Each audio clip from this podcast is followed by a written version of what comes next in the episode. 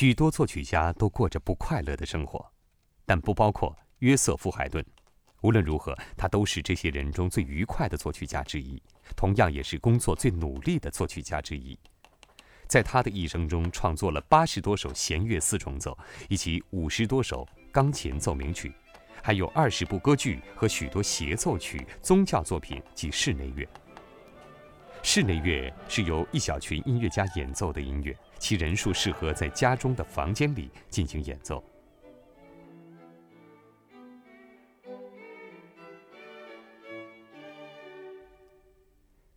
再回到海顿，他最伟大的成就就是交响曲。交响曲是为整个乐队创作的大型作品，它分成快速与慢速的乐章或片段。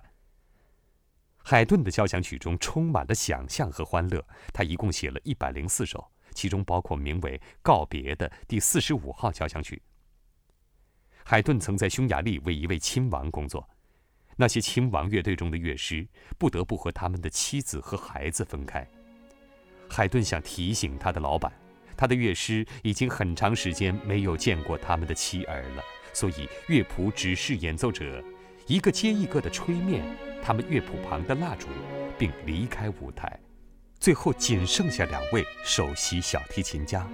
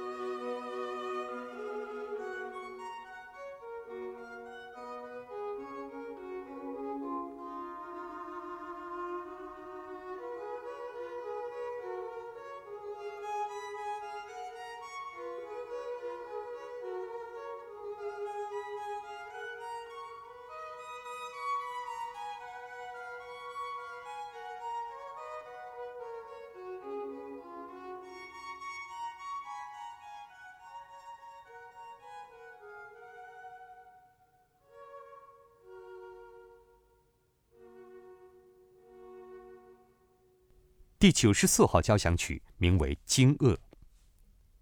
海顿创作这部作品是为了惊醒那些享用丰盛的宴会和大量美酒后，在欣赏一部新作品时打盹儿的贵族听众。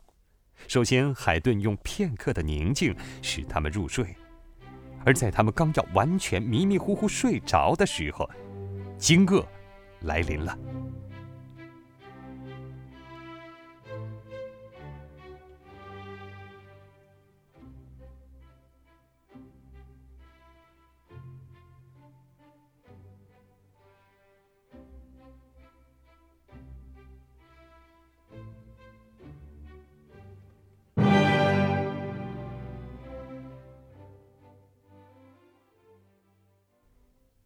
第一百零一号交响曲名为《时钟》，它由于滴答作响的慢乐章而得名。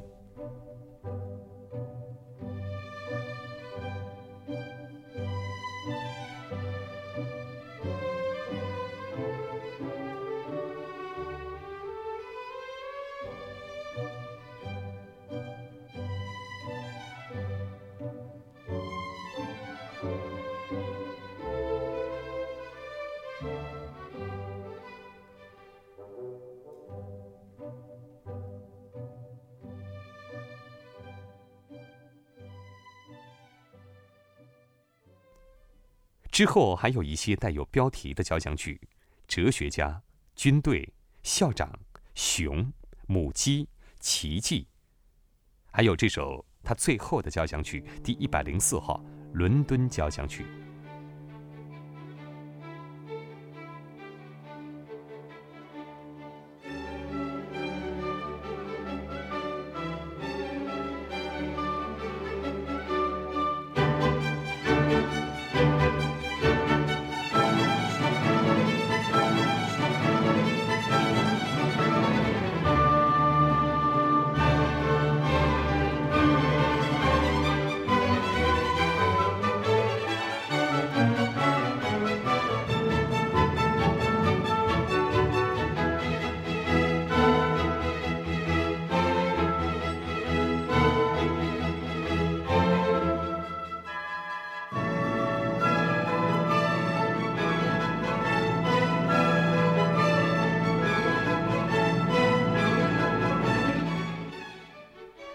所以，凭借着这些作品，海顿被认为是交响乐之父。他又是一位伟大的旅行者。他生于奥地利，曾在伦敦、巴黎、维也纳以及其他欧洲城市工作。他很长寿，生于1732年，死于1809年，享年77岁。在他一生的时间里，欧洲经历了许多重要的发展。考克船长航行南太平洋，并绘制了第一张澳洲地图。英国的罪犯开始被流放到新发现的大陆上。美国人与英军激烈战斗，并赢得了他们的独立。法国爆发革命，并砍掉了国王、皇后和亲王的头。之后，拿破仑又开始了漫长的战争。不过，海顿依然继续创作他的音乐，并结识其他的作曲家。在他们之中，有一位名叫沃尔夫冈·阿马多伊斯·莫扎特。